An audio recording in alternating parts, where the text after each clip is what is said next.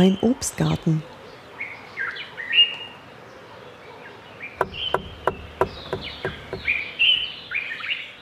Der Tag des Umherschlenderns. Hast du schon einmal einen Bauern an einem Sonntagnachmittag im Winter auf seiner Obstwiese beobachtet? Ich habe es oft getan. Er hat seinen guten Rock an. Er raucht seine Pfeife. Er hat die rissigen Arbeitshände auf dem Rücken übereinander gelegt. Langsam geht er über seinen Grund. Hin und wieder bleibt er stehen und sieht in die Krone eines seiner Bäume und brummelt etwas vor sich hin. Hin und wieder tritt er nah an einen Stamm heran und wendet den Rand eines Rindenplättchens um. Oder er bückt sich und streicht mit dem Daumen über die Stelle, wo der Wurzelhals sitzt. Er hat einen anderen Blick als bei der Arbeit. Sein Körper ist nicht gespannt, sondern locker. Was treibt er da wohl mit seinen Bäumen? Im Umherschlendern, in einem ruhigen, bedächtigen Gang über seine Wiese, geht er mit ihnen zu Rate. Am Wochentag während der Arbeit sieht er sie kaum. Da sind sie still. Heute teilen sie sich ihm mit, ihre Wünsche, ihre Nöte. Er beschließt, wie ihnen zu helfen sei. Auch du solltest, ohne irgendein Gerät in der Hand zu haben, nur mit aufnahmebereiten Sinnen einmal an einem Sonntagnachmittag an deinen Bäumen auf und ab schlendern, die Stämme betrachten, in die Kronen sehen, die Gabelung der Äste verfolgen und wie die Zweige von den Ästen streben und wie die Zweige sich weiter verzweigen. Weiter nichts. Die Tage der ersten Arbeit es werde Licht. Was verlangst du eigentlich von deinen Bäumen?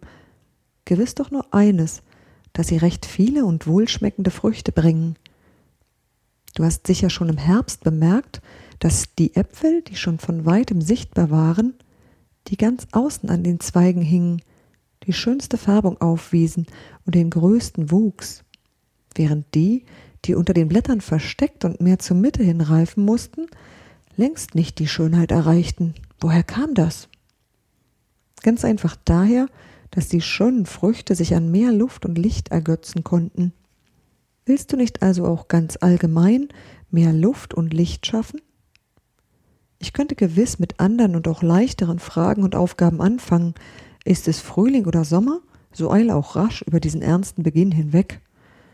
Ich stelle ihn voraus um die vernachlässigte Liebe zu dem unbelaubten Baume wieder zu wecken. Er kann uns einen Trost in den langen Wintermonaten geben, wenn wir seine Schönheit erkennen und auf sie bedacht sind. Das soll auch dem ganzen Büchlein voranstehen. Im Obstgarten ist die größte Schönheit der größte Nutzen. Je mehr wir Menschen uns mit dem Obstbau beschäftigten, umso mehr grübelten wir darüber nach, wie es möglich sei, die Kronen von Licht und Luft durchfluten zu lassen. Wir haben uns im Lauf der Jahre ein Idealbild davon aufgestellt, wie eine Krone beschaffen sein soll, damit sie nicht nur stark sei, sondern diese Voraussetzung zur Schönheit erfülle. Du bist nun eben aus deinem Garten zurückgekehrt und hast dir wie der Bauer deine Bäume in Muße angesehen. Ich kann mir denken, dass du gewaltig erschrecken wirst, wenn du dir daraufhin das Bild in diesem Büchlein betrachtest, das den idealen Wuchs eines Apfelbaums zeigt, und zwar eines Hochstammes. Aber da du dir vorgenommen hast, ein tüchtiger Obstbaumpfleger zu werden, rate ich dir, es zu studieren und nicht viel Zeit zu versäumen. Deine Ernte im kommenden Jahre muss besser werden, du weißt es selbst. Dass es so etwas wie Stockwerke in einer Krone geben kann, daran hast du wohl gewiss noch nicht gedacht aber gerade sie geben erst den leichten, luftigen Aufbau. So siehst du auf dem Bild, wie sich der gerade glatte Stamm ungefähr in der Höhe von zwei Metern in der Tat zu einem untersten Stockwerk der Krone gabelt. Wäre es ein Halbstamm, dann einen halben Meter tiefer. Ich spreche die ganze nächste Zeit nur von diesen beiden starkwüchsigen Bäumen, die immer noch die wertvollsten sind. Dieses Stockwerk besteht aus nicht mehr als fünf kräftigen Ästen, von denen sich vier nach den Hauptrichtungen in möglichst gleichem Abstand ausstrecken, von denen der fünfte aber in die Höhe wächst und deutlich als Leitast erkennbar ist. Nun weiter. Der Leitast steigt glatt ungefähr einen Meter hoch, um sich dann ebenfalls zu gabeln, diesmal aber nur mit drei Ästen. Er selbst strebt weiter in die Höhe und schafft dann noch ein drittes ebensolches Stockwerk. Diese Hauptäste sind gleichmäßig lang und stehen zum Leitast in einem Winkel, den etwa der Arm eines Menschen bildet, wenn er ihn zu einem lässigen Gruß hochhebt. Ein einfaches Werk, das die Natur und der Mensch zusammen erschaffen haben. Es wird auch bei den einzelnen Zweigen nicht sehr viel schwieriger, denn ihre Anordnung ist so getroffen, dass jeder Zweig reichlich Luft und Licht erhält, wie er sie zu seiner vollkommenen Entfaltung und Fruchtbildung bedarf. Das wäre die Krone an sich, wie die alten Griechen von einer Tugend an sich sprechen. Wie sieht es nun aber bei dir aus? In deinen Bäumen sind es fünf, sind es vielleicht sogar sechs Äste, die sich im untersten Stockwerk deiner Krone gabeln? Es bereitet Mühe, im weiteren Verlauf einen Leitast zu erkennen, denn nicht einer, der als solcher angesprochen werden könnte, steigt nach oben, sondern zwei. Und auch die gabeln sich nicht wieder so, wie das Vorbild es anzeigt. Es gibt auch fernerhin kein drittes Stockwerk mehr, sondern dein Baum ist im Ganzen weniger in die Höhe als in die Breite gegangen, was sich im Übrigen nicht so sehr nach der Erziehung als nach der Sorte richtet. Auch sind Äste quer in eine ganz verkehrte Richtung durch den Baum geschossen. Einige Zweiggruppen stehen so dicht, dass sie zu einem wahren Gestrüpp ausgeartet sind. Wahrhaftig, von solchem Baum kannst du keine schöne belichtete Ernte verlangen. Was ist da nun zu tun?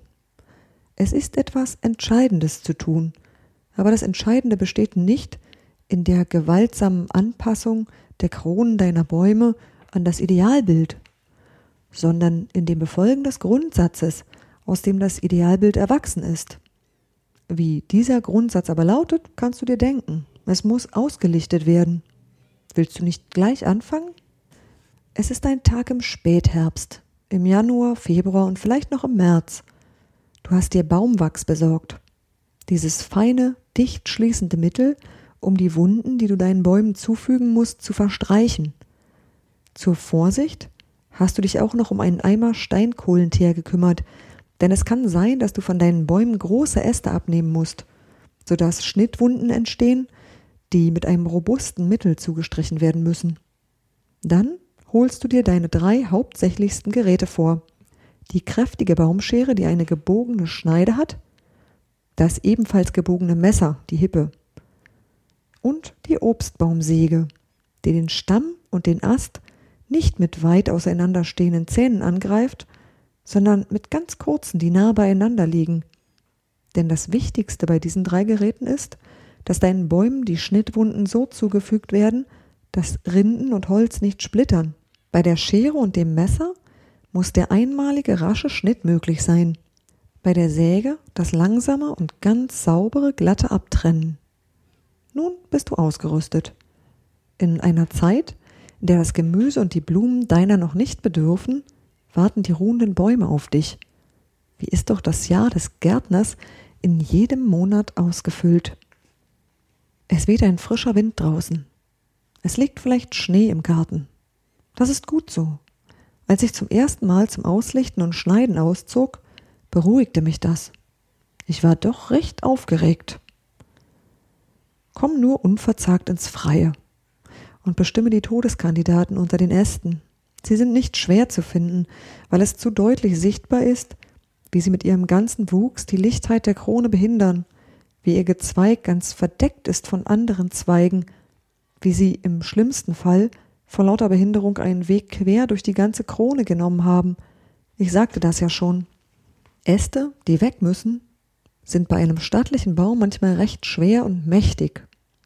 Da ist es wohl zu überlegen, wie man sie wegnimmt, denn, denn wenn sie bis zur Hälfte durchsägt sind, dann brechen sie und reißen ein großes Stück auch der Teile mit sich, die erhalten bleiben sollen. Sie reißen, wenn es sich um Hauptäste handelt, große Fetzen der unersetzlichen Stamm- oder Leitastrinde mit sich weg, Deswegen solltest du einen größeren Ast in mehreren kleinen Teilen herunternehmen. Das letzte Stück kannst du dann mit der freien Hand halten und so verhindern, dass es sich früher ablöst, als du willst. Du kannst es halten, bis der Ast bis auf die untere Rinde sauber und glatt durchgesägt ist. Dieses Verfahren ist besser und sicherer, als den Ast zuerst von unten anzusägen. Die Abtrennungsstelle selbst legst du immer so nah an den Stamm oder das zum Weiterleben bestimmte Glied deines Baumes wie irgend möglich. Die Wunden verheilen dann glatter. Es gibt keine der so berüchtigten Astlöcher, die Sammelplätze von Ungeziefer werden. Bevor du nun aber an die Zweige gehst, tritt noch einmal wie der Bauer am Sonntagnachmittag ein paar Schritte zurück und sieh dir genau die grob ausgelichtete Krone an. Ich möchte wünschen, dass ein heller Tag ist, an dem die Zweige sich von einem klaren Himmel abheben. Die Maler sind wie die Bienen, sie denken nur an die Apfelbäume, wenn sie in Blüte stehen. Da sind die Zeichner schon besser. Ich kann mich an Radierungen erinnern, die das sich bietende Bild in seiner ganzen Eindringlichkeit und Schönheit festgehalten haben. Ist es zu viel auf einmal? Dann lass das Büchlein für eine Weile. Wie es denn überhaupt nicht zum Durchlesen, sondern zur Ergänzung des Selbstgeschauten gedacht ist.